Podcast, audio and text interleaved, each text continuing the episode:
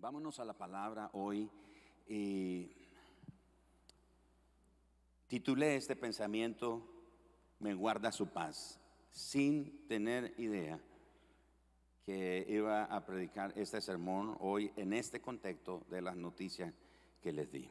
Me guarda su paz. Por diversas, por diversas situaciones en la vida, fíjense que a mí me ha pasado que hay ocasiones en las que siento que he perdido la paz.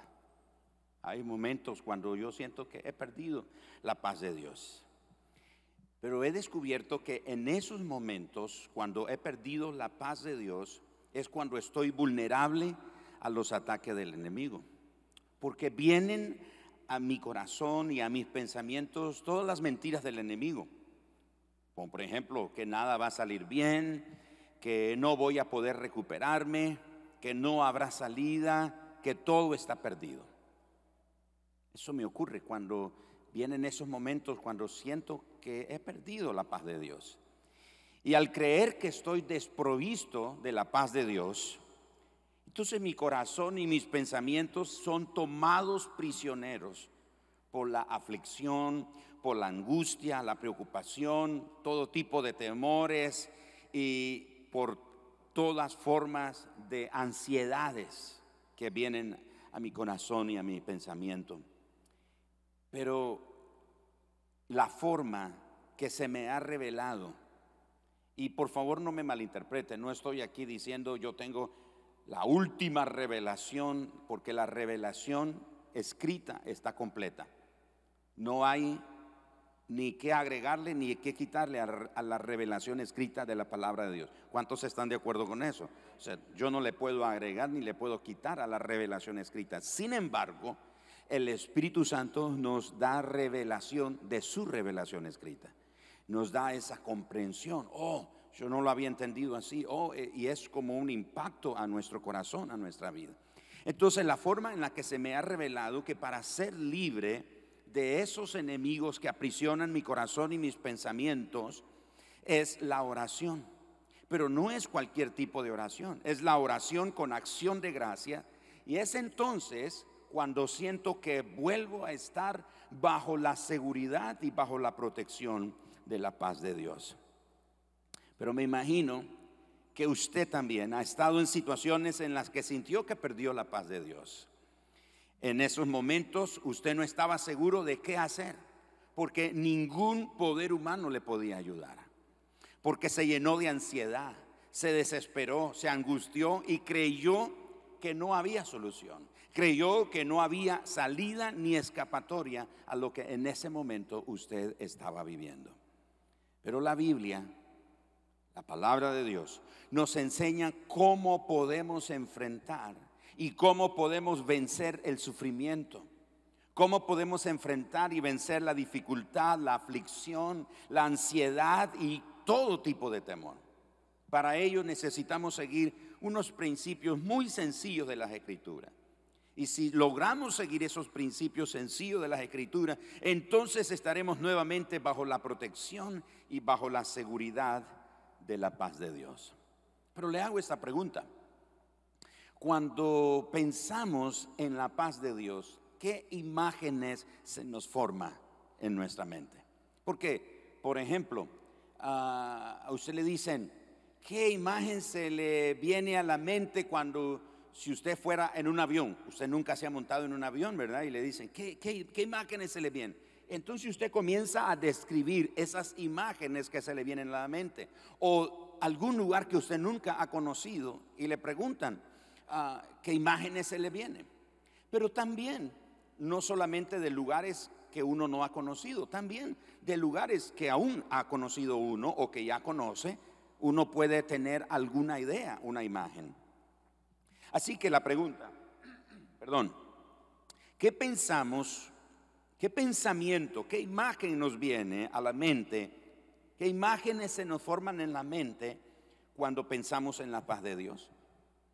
Para algunos, por ejemplo, las imágenes son de tranquilidad. ¿No es cierto? De calma, de ternura, de abrazos y así de apapachos, de inactividad, de silencio, de quietud, de descanso, de reposo, de concordia, de armonía, de estar así sin hacer nada. Esas, algunos, esas son las imágenes que se nos forman en la mente cuando pensamos en la paz de Dios.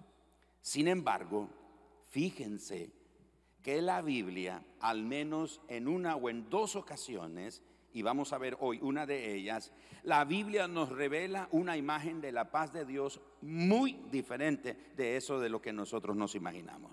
De hecho, es una descripción violenta, es una descripción ah, agresiva, ofensiva, imponente, invencible, impenetrable, infranqueable.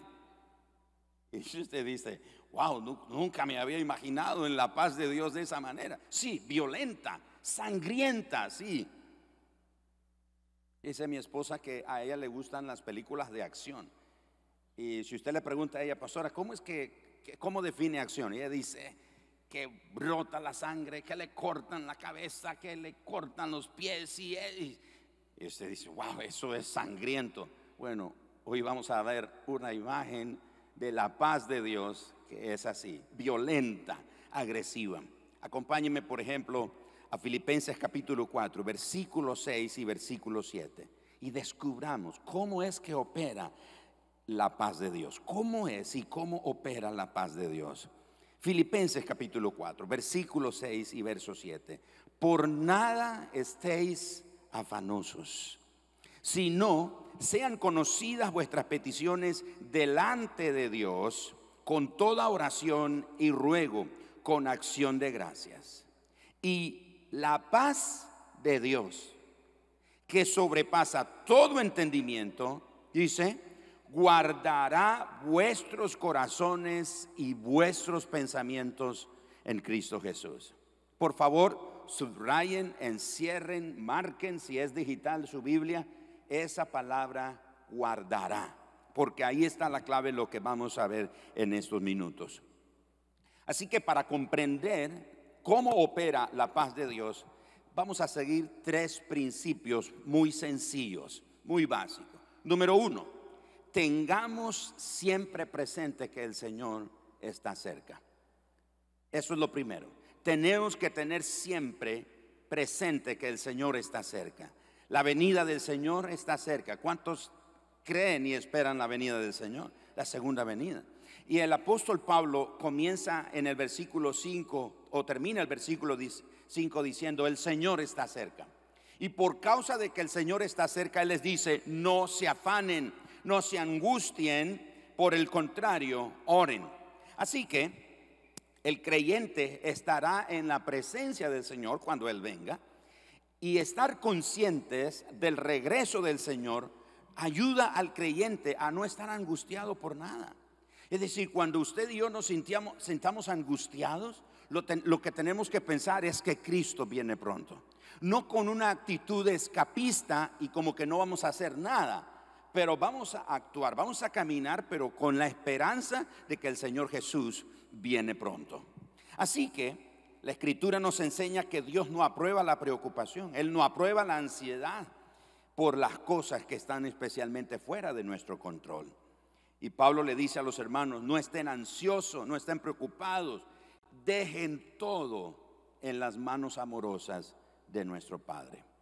Así que, para entender cómo opera esta paz de Dios, esta violenta paz de Dios, necesitamos tener presente que Cristo volverá. Tengamos siempre presente que el Señor está cerca. Número dos, no permitamos que ninguna aflicción del presente nos distraiga de Cristo.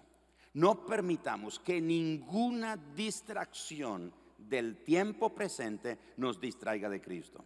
Dice el apóstol entonces, verso 6, por nada estéis afanosos. La palabra afanoso quiere decir distracción, estar afanado. Cuando uno está afanado, lo que está es distraído. Eso es lo que realmente significa la palabra afán.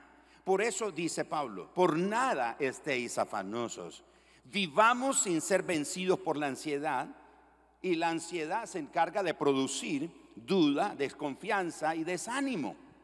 Pero Pablo tenía mucho realmente por qué estar preocupado y por qué estar afanoso, pero con su testimonio de vida impulsó a los hermanos de Filipos o de Filipenses a que pusieran su confianza en el Señor. ¿Por qué el testimonio de Pablo anima, a, impulsa a los creyentes? Porque en el momento que Pablo escribe la carta a los filipenses está prisionero, está preso en Roma.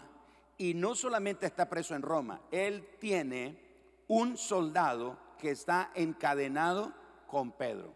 O sea, Pedro, perdón, con Pablo. A donde Pablo va, ese soldado va. Donde el soldado se mueve, ahí va Pablo. Está literalmente ese soldado pegado a él. Pablo tiene ya sentencia de muerte posiblemente, pero en medio de lo que él está teniendo, Pablo le escribe a los hermanos, y si ustedes leen el versículo 4 del capítulo 4 donde estamos, Pablo le dice a los hermanos, regocíjense en el Señor siempre. Otra vez les digo, regocíjense en el Señor.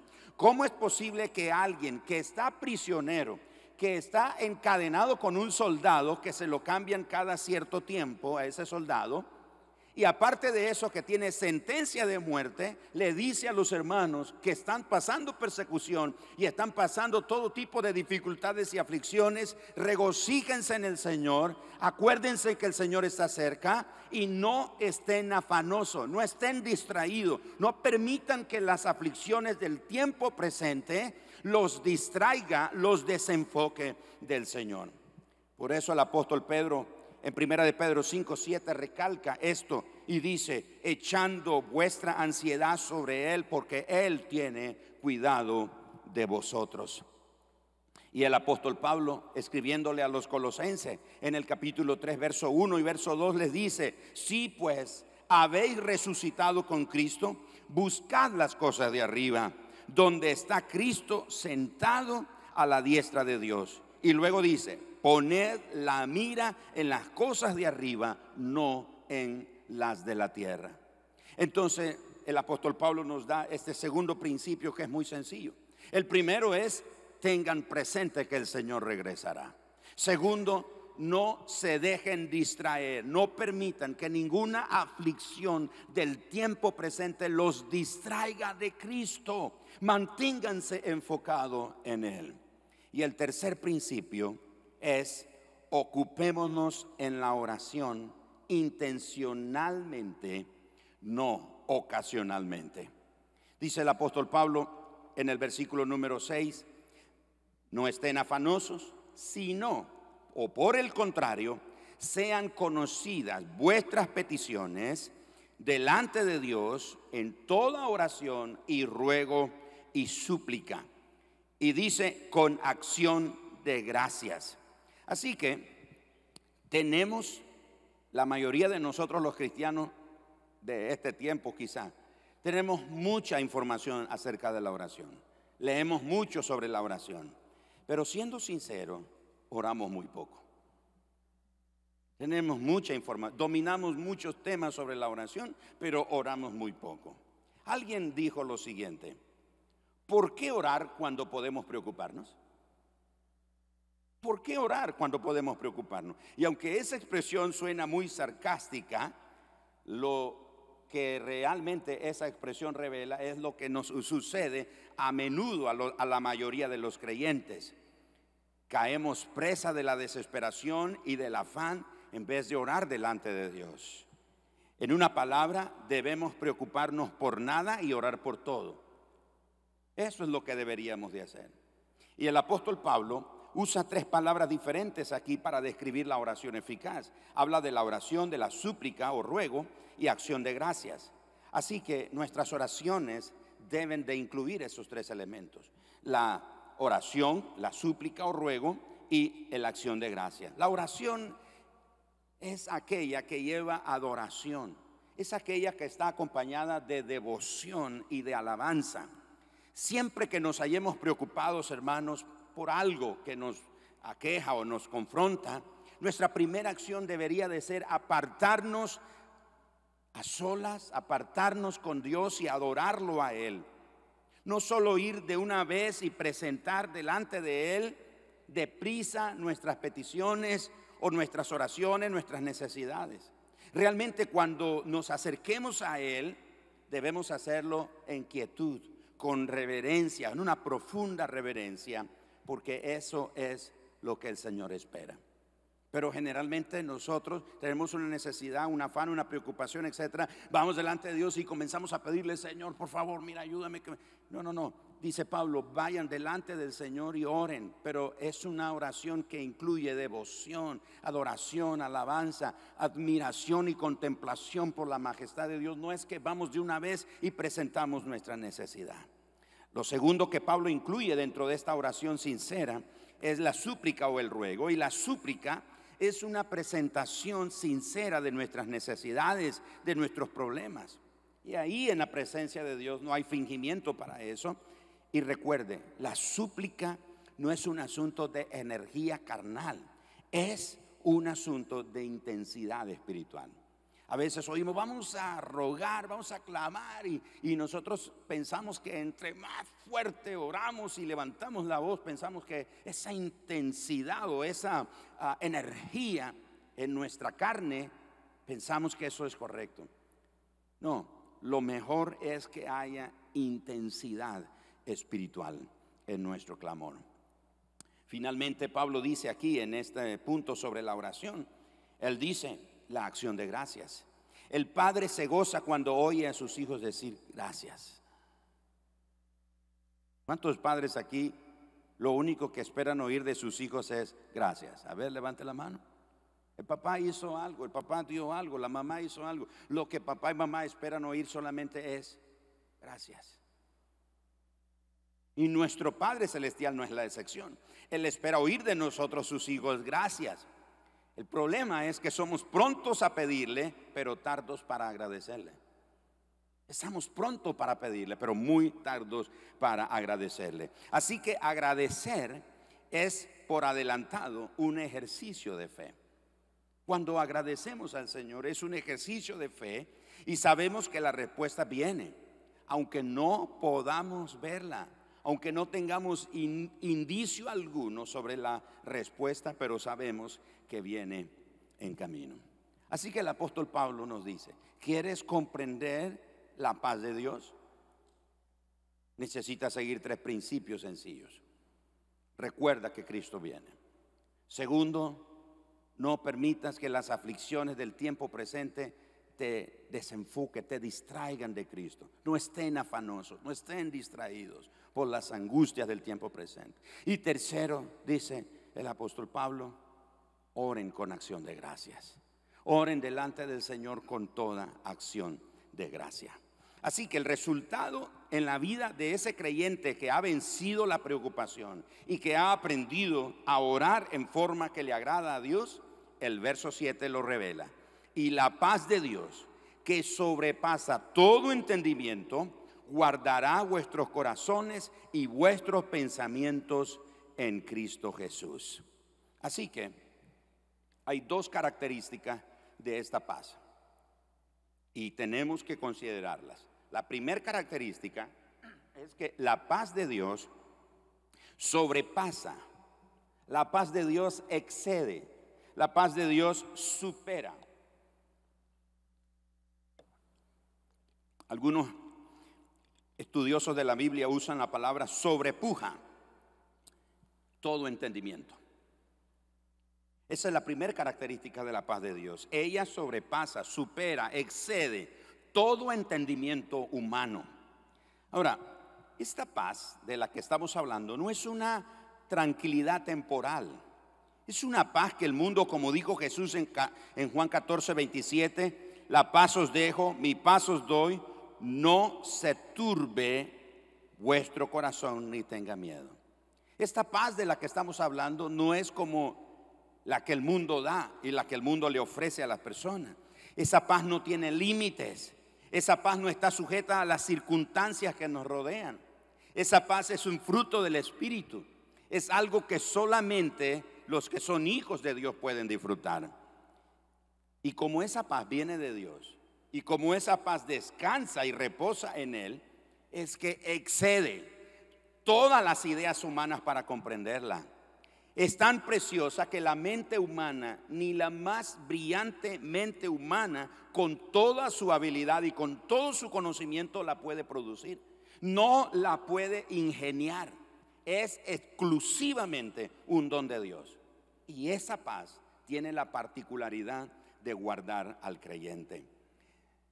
La paz de Dios protege al creyente donde el entendimiento no puede.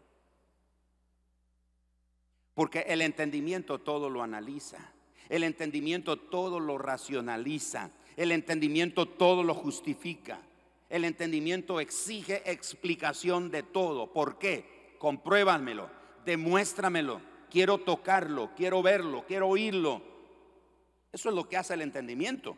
Por eso el entendimiento no puede guardar nuestros corazones. Por eso el entendimiento no puede proteger nuestros corazones. Porque el entendimiento está limitado. Pero cuando la mente es la que controla la vida cristiana, vamos a tener una vida cristiana inferior. Cuando es la mente, cuando es el entendimiento el que controla la vida cristiana, tendremos una vida cristiana inferior. Así que la primera característica de esta paz es que sobrepasa, sobreexcede, sobrepuja todo entendimiento humano. El entendimiento humano no puede ingeniarla, no puede producirla. La mente más brillante que pueda existir jamás podrá producir la paz que viene de Dios.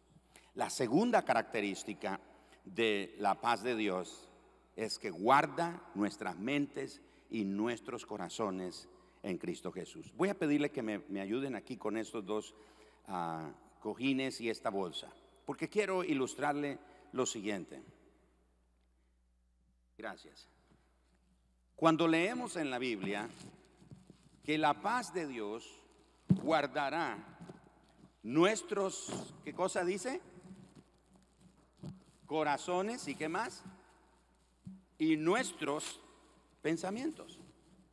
Yo quiero que usted sepa esto. Esto es el corazón. Y esto son los pensamientos. ¿Estamos de acuerdo? Diga conmigo, corazón y pensamiento. Entonces dice la escritura, la paz de Dios guardará vuestros corazones. No nos demos la idea cuando leemos ese versículo que el Señor agarra nuestro corazón y nuestros pensamientos y los, guarda. Los voy a guardar por aquí en algún lugar donde no se me pierda. Ahí, ahí están. Muchas veces nosotros tenemos esa idea de guardar. ¿No es cierto? Tenemos guardado algo y lo tenemos por ahí. Entonces no es que Dios agarra nuestro corazón y nuestros pensamientos y lo mete en un paquete, en un zurrón ahí y ahí los tiene guardados, para que no se pierdan, para que no se extravíen, para que cuando nosotros digamos, Señor, ¿dónde está mi corazón? ¿Dónde está mi pensamiento? dice, aquí, aquí, mira, aquí lo tengo. No se preocupen, aquí los tengo, seguro. Hermanos, la palabra guardar ahí es un término militar. Guardar ahí es un término militar. Por eso les digo, la descripción de esta paz es violenta, es agresiva, es sangrienta, es ofensiva, es inquebrantable, es infranqueable, es impenetrable. Ese término, esa palabra guardará, es un término militar que en el griego, o viene del griego, y significa esto, proteger, brindar protección militar, mantener bajo vigilancia constante confinar guardando algo, mantener bajo vigilancia como una guarnición. ¿Qué es una guarnición? Una guarnición es un conjunto de soldados o una compañía de soldados que está destinada de forma fija o permanente en una población o en un lugar para defenderlo o para protegerlo. Entonces, esa palabra guardar se usa en, en varios aspectos. Uno, para cerrar todos los caminos de escape, como cuando hay un asedio. Dos, para proveer protección contra un enemigo, como lo hace una guarnición de soldados. Tres, para darle seguridad al cristiano hasta el final. Primera de Pedro 1.5 dice que somos guardados por el poder de Dios hasta el final. Y número cuatro, se refiere a la seguridad que le pertenece o que tiene aquella persona que pone todos sus asuntos en las manos de Dios, como dice Filipenses 4:7. Y la paz de Dios guardará vuestros corazones. Así que como a los soldados se les asigna la vigilancia, escuchen esto, de cierto sector, la paz de Dios está en guardia. La paz de Dios está en guardia sobre dos áreas que crean mucha preocupación en el ser humano. Y esas dos áreas son, dijimos, ¿qué cosa? El corazón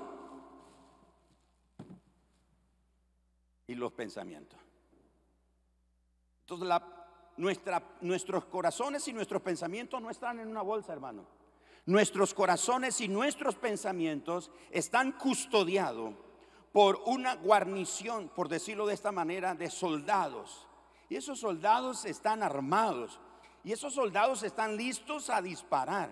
Esos soldados están listos a defender. Esos soldados no van a perder la batalla. Esos soldados no van a retroceder. Esos soldados están, como se dice, armados hasta los dientes, como se dice popularmente. No están bien apertrechados. Y estos soldados están encargados de cuidar esas dos áreas que crean preocupación, como son el corazón, donde tenemos sentimientos incorrectos o equivocados, y la mente, donde podemos tener pensamientos nocivos, pensamientos incorrectos o pensamientos eh, ah, que deshonran a Dios.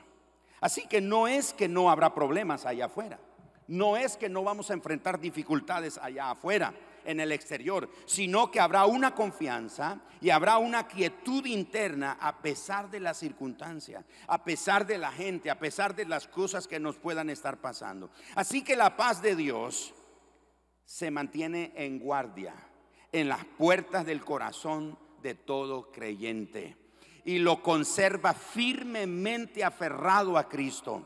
Esa paz de Dios que se mantiene en vigilancia constante, en una protección constante del corazón y de la mente, se encarga de mantenernos aferrado a Cristo, que no nos soltemos de Cristo, de manera entonces que es una prevención contra los afanes del corazón, contra los afanes que impiden que los pensamientos indignos perturben nuestra mente. La paz de Dios guarda al creyente de la ansiedad. La paz de Dios guarda al creyente de la duda, del temor, de la congoja.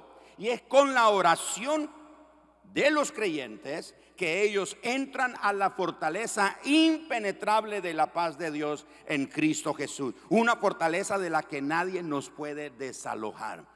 Cuando usted y yo, escuche, cuando usted y yo hemos perdido la paz de Dios, no es que la paz de Dios, ah, como le digo, ah, no supimos dónde la dejamos. Sencillamente lo que nos ha pasado es que nos hemos olvidado de cosas tan básicas como que Cristo viene pronto Número dos, que los afanes del tiempo presente no deben de distraerme, no deben de desenfocarme del Señor. Y número tres, debo volver a la oración. Entre menos ora usted, menos experimenta la paz de Dios. Entre más ora intencionalmente, no ocasionalmente, no cuando estamos en el aprieto, no cuando estamos en la dificultad. Es que, ay, ahora sí voy a orar, ahora sí voy a orar, ahora sí, Señor, te prometo que voy a orar, voy a pasar el día orando. No, no, no, no es intencionalmente. Cuando usted y yo intencionalmente estamos constantemente orando, desarrollando una vida de oración, escuche, estaremos protegidos por la paz de Dios. La paz de Dios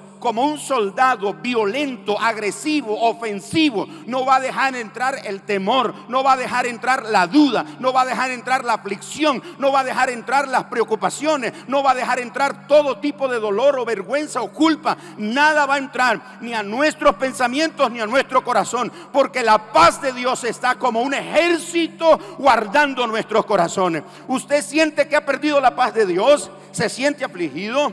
¿Se siente atribulado? Usted necesita volverse a Dios. Usted necesita refugiarse en Dios. Usted necesita volver a Dios. No solo pedirle a unos que oren por usted. Usted necesita sumergirse en una vida de oración. Y cuando se mete en esa vida de oración, usted experimenta la paz de Dios.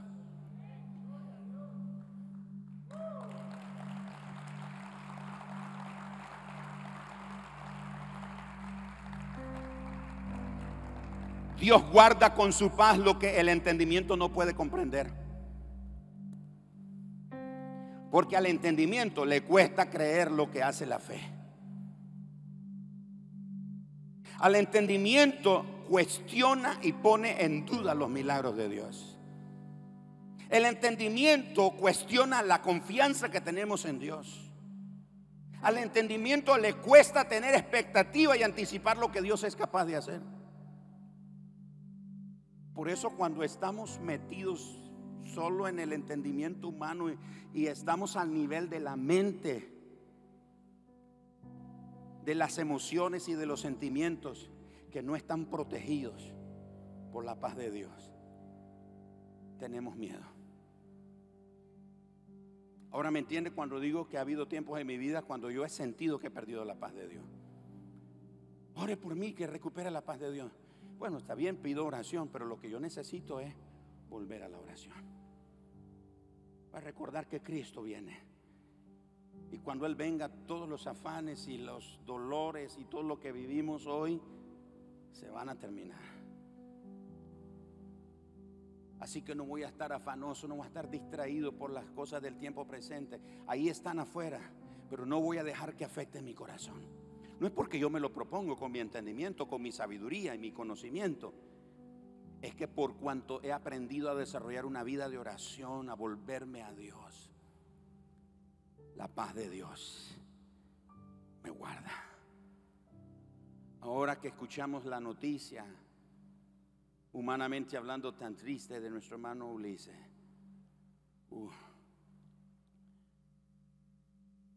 Lloramos, le preguntamos a Dios por qué, qué pasó. Pero cuando has estado orando, la paz de Dios no le va a dar paso a la duda, no le va a dar paso al cuestionamiento, no le va a dar paso al temor, no le va a dar paso a la preocupación, a la angustia, a la desesperación. La paz de Dios lo va a detener.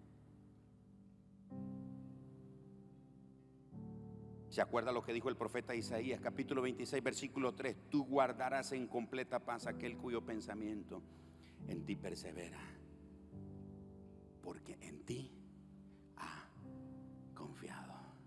Yo creo que salga hoy de este lugar con una, con una idea diferente de la paz de Dios.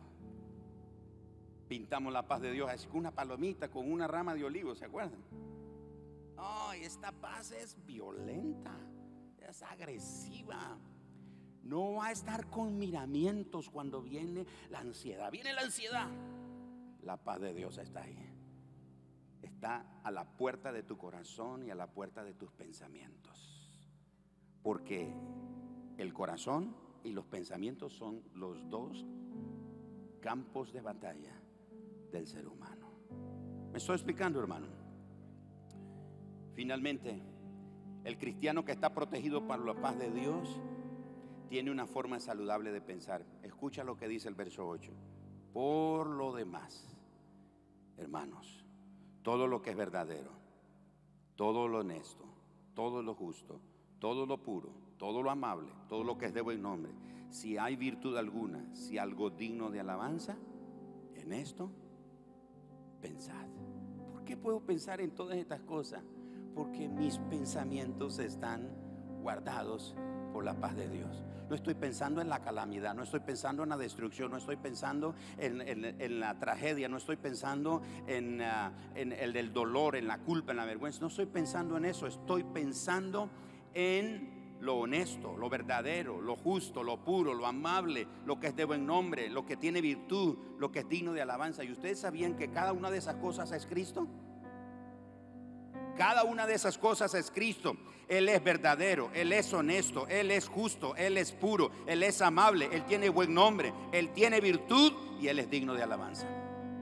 Así que cuando Estoy guardado por la paz de Dios. No hay lugar para otro pensamiento más que pensar en Cristo, en su obra, en lo que Él hizo por mí, en el sacrificio que Él hizo por mí, en la victoria que me ha dado. Y entonces puedo pararme con toda seguridad de que estoy guardado, protegido por la paz de Dios. No puedo evitar que vengan los pensamientos, no puedo evitar que vengan las emociones y los sentimientos al corazón, pero la paz de Dios va a estar ahí. No hay paso, no hay paso, no puede entrar, no puede entrar, porque ella está como una guarnición militar con ejército violento, agresivo, ofensivo, impidiendo que nada entre. Y entonces puedo estar libre de temor, puedo estar libre de culpa, puedo estar libre de aflicción, puedo estar libre de angustia, porque la paz de Dios me guarda. Dale un aplauso al Señor y ponte en pie, por favor. Vamos a declarar que somos hijos de Dios, que ya no hay temor, que ya no hay temor, ya no somos esclavos del temor. No soy esclavo de la culpa, no soy esclavo de la angustia. Soy libre y la paz de Dios me guarda me protege.